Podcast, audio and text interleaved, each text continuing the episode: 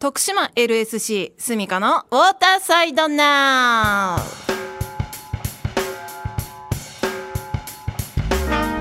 ウ。皆さんいかがお過ごしですか？シドニーオリンピック競泳銅メダリストでライフセーバーの私源澄香がお送りするこの番組は徳島の水辺がもっと楽しくもっと安全になるような情報とライフセービングに関する情報をお伝えしていきます。徳島県は徳島市からお送りしておりますがインターネットでは全国全世界でお聞きいただくことができます。BFM791 で検索してみてください。またスマホアプリサイマルラジオでもお聞きいただくことができます。徳島 LSC スミカのウォーターサイドナウはアクサス株式会社の提供でお届けいたします。私たちアクサスはの高い美と健康そしてゆとりをお客様に提供します。化粧品生活雑貨スポーツアウトドア用品お酒ガーデニング用品医薬品など生活に身近なアイテムを取り揃えてお待ちしております。心ときめく毎日をお届けしたい。お求めはお近くのアクサスグループ各店まで。え、このオープニングで何を話そうかなと思ってネットで調べてみましたら、えー、見つけました。4月病というものがあるそうです、えー、調べた先で出てきたのが、えーと、はてなキーワードというサイトですね、えー、書いてたのがですね4月に生じる精神的身体的な症状の総称。主に4月に新年度が始まることに起因すると。で主な症状としては新年度の始まりとともに今年こそはこれを頑張ろうとか今年こそはこれをやってやるぞと思ってしまうことによる軽いこうそう状態。うつの反対そうですねそう状態とか、えー、年度の変わり目の慌ただしさや気温の急な上昇からくる一時的な体調不良などがあるということだそうです。えー、これは大学生バージョンとかドラマアニメファンバージョンなどもあるそうですね。えー、これらはまあ5月病と一緒にですね正式な病名ではないそうです。えー、こう気持ちからくる体のだるさとかそういうのはこの春先よくあると思うんですけれども、えー、心当たりのある人はぜひですねスポーツをして汗をかいてで本気でやるとしんどいわって笑いながらね筋肉痛の体になればちょっとぐらいこう本気で頑張ろうっていうところにちょっとぐらいこう気を抜いてやってもいいんじゃないかななんて思えるようになってくるんじゃないでしょうか。はい、えー、では本日のゲストです、えー、今日もスタジオにゲストにお越しいただいております。自己紹介をお願いいたします。はい、えー、徳島市民の D マットタイム森田俊美です。よろしくお願いします。よろしくお願いいたします。はい、はい、えー、今ちょっとねもしかしたら聞き慣れない皆さんにとっては聞き慣れない言葉かもしれませんが D マットって言いましたね。はい DMAT って何ですか？そうですね、えーと、僕も1年ぐらい前取りに行ったんですけれども、はい、その時は DMAT って何ぞやっていう話だったんですが、はい、資格ですか？そうですね、はい、えーと、一応ですねこう頭文字です。DMAT というディザスターメディカルアシスタンスチームということで、ディザスターは災害ですね、はい、で、えー、M はメディカルと。はい。でえー、医療ですね、はい、で A は、えー、支援とアシスタンス支援ということで、ね、で T, えー、T でチームとということで災害医療支援チームの略です。はい、そのチームであるっていうことが結構大事なんですか？その名前の中入っているそうですね、えーと、基本的に構成的にはですね、はい、えーと、ドクター2人と、はい、で、えー、看護師さん2人、はい、で、えーと、ロジスティックスと言われるんですけども、はい。えー、と要は、えー、医師は診療、はい、ナースは看護と、うん。うん、で、えー、ロジスティックスっていうのはそれ以外と、はい、全部やれと、はい、何でもやれよと。いうことで、えー、ロジ1人っていうのが、えー、と1チーム5人構成っていうのが基本のベースになってます。で森田さんはその中のはいえーと、ロジスティックスですね。お1名だけ入る。はい、あそうなんですね。はい、で DMAT っていうのはじゃ具体的に何をするですか？えっ、とですねこれ実はですねあの95年のあの阪神・淡路大震災ですかね、はい。はい、あの時になったんですけども、えっ、と一応死者が何人とかって分かりますか、うん、これ実際あれね4000 300えー、6300人ぐらいなんですけども、はい、で怪我が、えー、4万3000人だったと思うんですけども、はい、その死者約6300人ぐらいの中でですね、はい、あの助けられることができた命っていうのがたくさんあったんです。でその時にそれを教訓にして国が作ったシステム。で、えーと、災害の、まあ、プロを養成しようという、まあ、コースがありまして、はい、でそれであのその時がきっかけになって、まあ、できた、はい、えー、チームなんです。はい、なるほど。では徳島だけでなく全国各地で DMAT っていうのはあるんですかね,、はい、ねえーと、全国で今のところちょっとあの古いかもしれませんが約6000人が隊員です。ああ、はい、なるほど。でドクターが大体2000人看護師さんが2500人、はい、でロジが、えー、1500人っていう。そんな少ない中のお一人。ああどうもありがとうございます。すごいじゃないですか。そのね少ない中のお一人が徳島でこういうふうにして活躍していただいているとい。うことなんですが、えー、その災害大規模災害時に、えー、活動するということなんですが普段は何してるんですか？普段はですね、はい、えー、っとまああのこれはちゃんとしたこと言ってるんですかそれともあの通称 なんでしょうかあのはい一応あの院長命令でですね、はい、あのまああのちゃんとした仕事というのは、はい、一応あの、まあ、公立病院の、はい、あがなかなかちょっと赤字で難しいということで、はい、まあ、経営改革するためにですね、はい、一応、まあ、あの分析やったりとか、まあ、そういうあのアドバイスさせていただいたりとかっていうのが、うん、まあ、本来の仕事なんですが、裏家業としてですね、えーと、新しく帰ってきた研修医たちにですね、はい、診療以外のことすべて教えろと院長からはい、あまあまあそこはあんまり追求するのは、はい、やめときましょうか。はい。あの 後でこっそり教えてください。はい、でということは徳島市民病院でお勤めをされているけどもドクターではない。ない。はい。ありません。お医者様ではないんですよね。はい、はい、けれどもその医療現場で、はい、えー、全体的なことを見て、はい、いろんなまあ、マネジメントって言ったらいいんですかね。そうですね、まあ、一応あの本来の本職では一応あの医療の経営というのがのマネジメントというのが一応専門ではやっているんですが、はい、傍らこうなったと。うん、はい、こう DMAT の資格を取ろうと思ったきっかけとかってあるんですか、はい、まあ、それもですねあの、まあ、2年前の、えー、と3月11日ですね、はい、そのあの2か月後僕あの5月末にですね、はい、徳島県の医療救護班。で一応あの、まあ、県から救護班として行ってくれっていう第24班、はい、24班の中の一員として行ったんです。で被災地に行かれたと。はい。でもその時あの石巻に行かせていただいたんですけど、まあ、そこで約5日間の活動、はい、中3日が正直あれだったんですけれども、うん。まあ、その中で災害に目覚めたって言ったらおかしいんですけど、まあ、その現地で目の当たりにして活動して、はい、そうですね、はい、まあ正直言うとやっぱカルチャーショックを受けたというのが、まあ基礎となってですね、一応まああの市の、まあ、病院なんですけども僕は一応移動がない職員なんです、一応あのドクターあるいはパラメディカルそれ以外の行政の職員って一応移動があるんですけども、はい、移動したんではやっぱり意味がないということで、うん、徳島市としての採用した、まあ、一、人目なんです、一応、うん、なんかいろいろすごいですね。いやいやすごくないです、はい、ただの宴会部長なんですけど。はい、その流れでまあ移動がしないということで、まあ、その災害医療チームのロジとして行って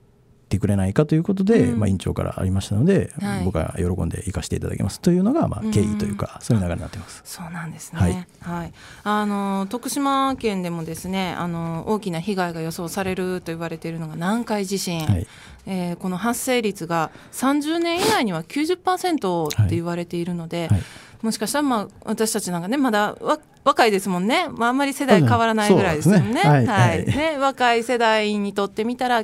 生きている間に必ず起こる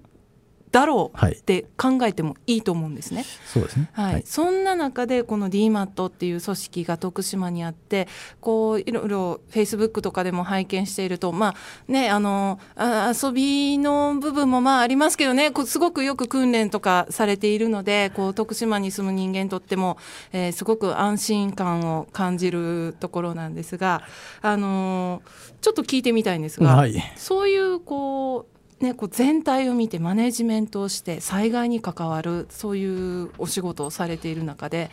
なんかこれは他の人にはないって言えるような職業病的なものってありますか？職業病ですなんかねやっぱりみんな暑いです。暑い人が多いですね、はあ、で災害医療と大体救急医療の先生とかねスタッフとかで大体かぶってくるんですよ、はい、だから一緒の学会に行くと、はい、大体一緒の先生がいらっしゃる。んでそういう方たちはもうかなり暑いです、はい、まあ、暑すぎるぐらいですね。で一応まあその学会とか行って例えば講習とかに行くとですね、はい、まあ、最低朝4時ぐらいまでは帰らせてくれません。これ俗に言う夜の D マットって言われてるんですけど もうこれはもう訓練以上にあの怖い。なるほど、はい、そこであのこう先生同士とかいろんな立場の人たちがもうフラットになっていろんな情報交換とかを熱く朝までやっちゃうわけですね、はい、そこでベースが築かれると。なるほど。やっぱりこうコミュニケーションって大事ですよね、ね、しかもその災害とか救急とかもドタバタしている中で、はい、こう人と人とのコミュニケーションがまた違う人を救っていくっていう、はいまあ、チームとして作っていくっていうのは大事なので、はい、宴会部長ってすごく重要なポストっていうことなんでしょうか。はい、そうですねこれ委員長に怒られんかなと思うんですけど。大丈夫でしょうか？あの後でディレクターにピーって入れてもらうように言っときましょうか。お願いします。あの災害医療と救急医療って、はい、なんかこう差差というか違いっって何かあるんですか？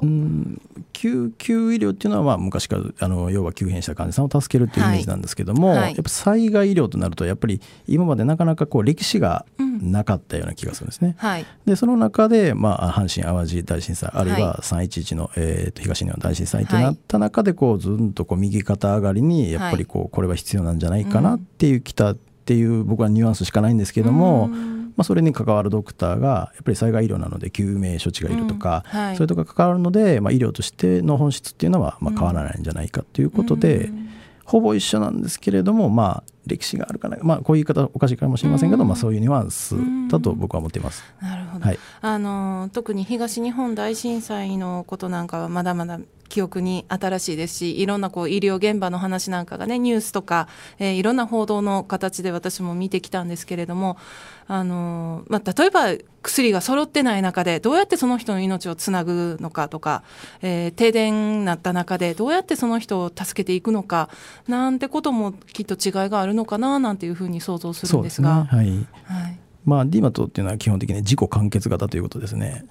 自分らが、はい、えーと、生きていくすべ例えば食べ物であったり飲み物、はい、お金であったり交通手段だったり医療器具だったり、はい、全部持っていきます自分らで。向こうにあるわけではなく自分らが全部持ってきます。はい、で向こうで活動して、えー、帰ってくるとっていうのが自己完結型ですね。向こうの、えー、地域のあのお師さんであったりとかに迷惑をかけない。そういう感じなので、はい、そういうトレーニングを僕らは一応あの東で10回西で10回って言って1年にあるんですけども、うん、そのコースを受けて認定を受けっていうそういうトレーニングをされております。はい、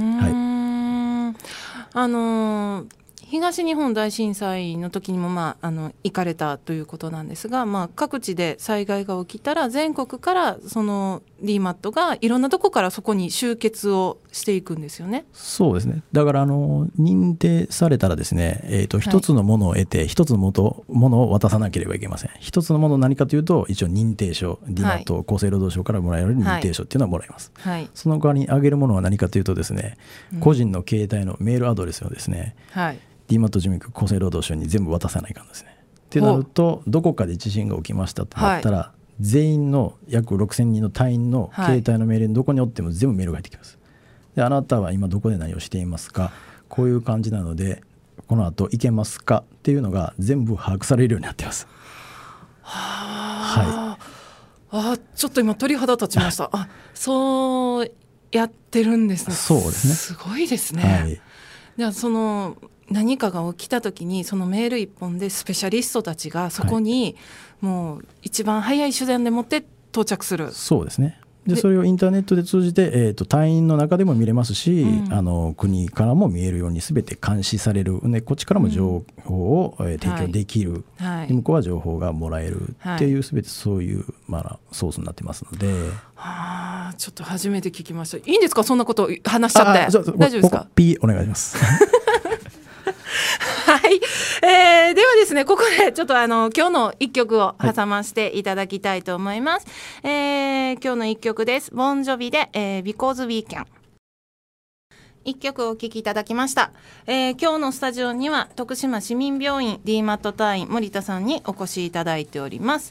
えー、では後半はですねちょっとライフセービングとの関わりについてなんですが、えー、なんでこうしてね、えー、この番組には本当いろんな方にゲストに来ていただいてるんですけれども、はい、えー、徳島市民病院の d マット隊員の森田さんにどうして来ていただくことになったかというとですね、えー、ちょっと関連がありまして。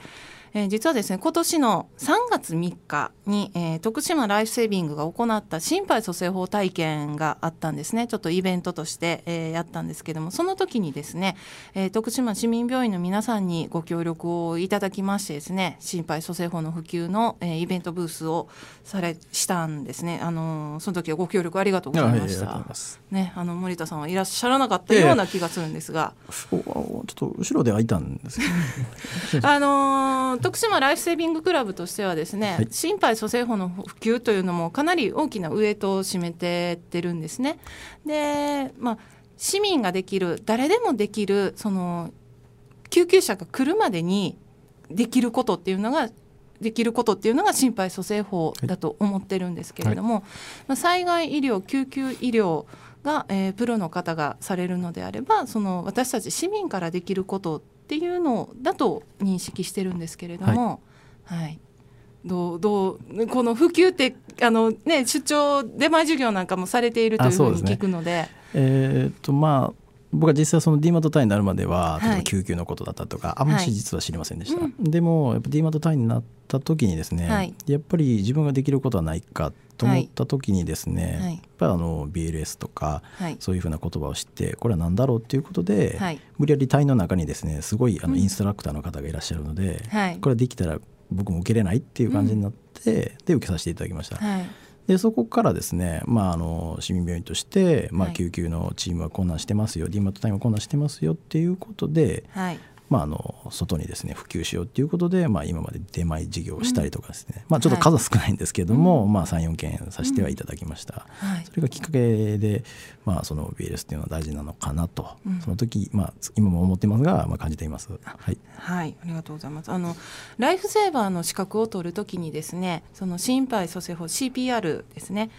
をこう確実に行えるかっていうのがあるんですよ資格を取る中に。はいはい、でまた、えー、昨年からはそのライフセーバーの資格の中で、はい、もっとその CPR を重点的にやらなければいけないということで資格を別枠にしたんですよね。はいはい、でそれでもうみっちりトレーニングを1日かけてやるんですが、はい、でなのでうちとしてもまあ継続してクラブ員にはあのー、こう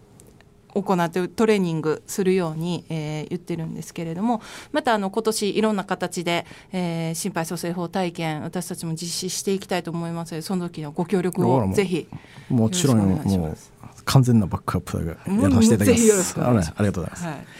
でですね、はい、今って心肺蘇生法ってこう、はい、誰でもやりやすいようにっていうことで、はい、胸骨圧迫がメインになってきてるじゃないですか。で吹き込みは、あのまあやらなくてもいいというふうな指導をされてますよね。はい、そうですね。はい。で、実はですね、ライフセービングに関してはですね、ちょっとやり方が違うんですよ。え、どんな感じですか？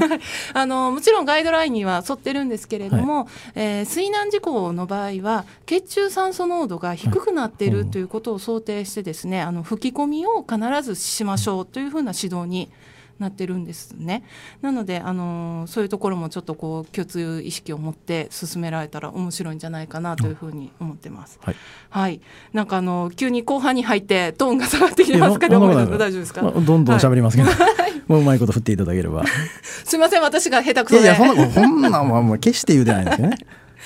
はい、あのー、ですね、ここまで災害医療ということで、災害の字をずっと言ってたんですけれども、はい、えー、漢字で書いた時にですね、ちょっと調べました。これもあの最初に言ってた、はてなキーワードさんですね。調べてみましたらですね、災害の字の作りがですね、上の三角、あの、句を3つ書いたようなやつ。うん、あれがですね、山水になるんですね。はい。ということは水を表しますね。で下はもちろん火です。はい、はい、なのでこの水と火であの発生することについて、まあ、人に害をもたらすということで災害という言葉ができてるので、はい、本当にまあ私たちも他人事ではないなというふうに、うん、まあ、水難も一つの災害と捉えていいのかなというふうに思っておりますが、はい、ね。はい、あの私たちライフセービングクラブもですね、まあ、災害発生時の行動についてメンバーとこう決め事とかこう話し合いとかをしていかなければいけないなというふうに思うんですけれども、はい、こうプロの目から見てその一般の人たちがどういうふうな備えをしていったらいいんでしょうか、そうですね。これはちょっとあのまとめの方で言おうかなと思ってるんですけど。あの、まあ、実際ですね、はい、まああのまあ、小さいことから言えばですね家の家具をちゃんと抑えれてるのか、はいうんうん、であるいは地域住民のえ近所の人ですね、はい、近所の人とコミュニケーションを取る、はい、あるいはこの近くでは、まあ、災害が起こった時にどこに逃げるんかっていうところですね、うん、あのやっぱり事前に何回も訓練をせんとですね、実際その時になったら絶対できないもんなので、事前準備。やっぱり備えは、あのやっぱあった方がいいので、やっぱそういう感じで、まあ、あの一般市民の方もそういう感じで小さいところから取り組まれたらどうかなと僕は思ってるんですけども、うん、ど。これいうことでまとめがなくなったんですけど いいんでしょうねこれ。いいいいですよ。あのー、森田さんはちなみに個人的にはどういう備えをされてますか？いや僕あのいつ死んでもいい生き方をするっていうのが僕のモットーなので なんかちょっとかっこいいこと言うた。あ、まあ、の悔いなくあ生きているだけなので備え備えはないですね。あの徳島でもねあの津波災害地震災害、はい、まあ起こると仮定した時に、はい、森田さんは一番最初に何をされるんでしょうか？一番初めに厚生労働省からメールが来ますね。それは来るんですよね。森田さんがすることは何ですか？やばいと思った時にですね。これをどうしたらいいなってなんですけども、はい、実際だから自分があの住んでいる近くのとこに災害が来るとですね、はい、実際病院には行けないんですね。はい、ルートがないと病院っていうのは行けません。はい、ということで DMAT 単位になる時に言われるんですけども、はい、一番初めに大事なのは自分の安全が確保されているかっていうことなんです。なるほど。だから真っ先にとりあえず自分が逃げることやと、はい、これは DMAT の単位になったら一番初めに絶対言われることです。それねライフセーバーも一緒です。あやっと共通する共通。いえいえもうここまでいっぱいありました 共通する部分。でもその一番ね根底の部分、はい、私たちライフセーバーも、はい、とりあえず一番最初にせなあかんのは自分の命を自分で守るということなんですよね。はい、はいやっと共通の来ましたよ長い長い中でどうですか森田さんもライフセービングしますか？いや僕っていうか大きな意味ではねライフセービングライフセービングですけどあの僕あの小学校の時にあのスイミングスクール行っててですね、はい、平泳ぎの次のバタフライで落とされた経験があるのでちょっとトラウマなんですけどね。うん、まあ、じゃあ、あの、私が、あの、一か月レッスンしたら泳げるようになりますよ。それまだ、あの、高い授業料払えかっていう感じで。すみません。はい、あのまあ私たち徳島ライフセービングクラブにはですね、本、当、い、ろんな、えー、立場の方が入っていてくれていて、実はですね DMAT 隊員の看護師の方も、えー、参加をしてくれているんですね。はい、はい、あの私が若干無理やり入れた感があるんですけれども、えー、その流れに乗ってぜひ森田さんにも 入っていただけたらなというふうにこんなところでスカウトをしております。いい喜んであ、うん、はい、あのその決意表明は最後に、えー、一言でお伺いしたいなというふうに思います。はい、ここで徳島ライフセービングクラブからのお知らせです。徳島ライフセービングクラブではこの春からクラブ員の募集をいたします。えー、今森田さんのことをスカウトさせていただいておりましたが、えー、徳島の水辺をもっと楽しく、もっと安全にするための活動や、えー、地域住民とか自分の命自分の大切な人の命を守るための活動を一緒にしてみませんか、えー、詳細についてはホームページで近日中に発表いたします。インターネットで徳島ライフセービングクラブと検索してみてください。あとスポンサーも募集しております。徳島ライフセービングクラブが行う水辺の安全や地域貢献活動環境保全活動そして子どもたちの健やかな成長を応援するための活動。などを、えー、応援してくださる企業様がいらっしゃいましたらぜひよろしくお願いいたします。徳島ライフセービングクラブへのご質問お問い合わせはメールでお願いいたします。アドレスは徳島 .lsc.gmail.com です。よろしくお願いします。それでは、えー、森田さん、はい、今日はありがとうございました。はい、最後の一言お願いいたします。え、十分ぐらい言ったらいいですか。うん、あ、うん、あ、えーですねまあ、先ほどもまとめはしていただいたんですけれども、はい、まあそのまあ、医療従事者以外のですねその、まあ、一般あの市民の方々もですねやっぱりあの小さなとこから、まあ、備えをしていただいてで、えー、逃げ道の確保そういうどういうふうなことかっていうのもちゃんと明確にしてで、えー、我々、えー、D マット隊員はですね、まあ、あの実際徳島市民病院というのは実は災害に関してものすごく弱いまだなってまだちょっと1年ぐらいのアマちゃんなんですけれどもやっぱり他のあの大きい病院さんはやっぱりプロの方がいっぱいいらっしゃるので我々はどんどん訓練をしていてですね。でできるだけその災害が来た時に多くの人が助けれるようなですね技術とスキル、まあ、一緒なんですけどもそれを学んでいきたいと思います。はい。はいありがとうございました。今日のゲストは徳島市民病院 D マット隊員の森田さんでした。ありがとうございました。ました。えー、この番組はですね再放送もしております、えー、その時間が4月から変更になりましたのでご注意ください。毎週土曜日夜の11時から12時まで、えー、2回分をお聞きいただくことができます。そちらもぜひよろしくお願いいたします徳島 LSC スミカのウォーターサイドナウはアクサス株式会社の提供でお送りいたしました。それではまた来週お会いしましょう。さよなら。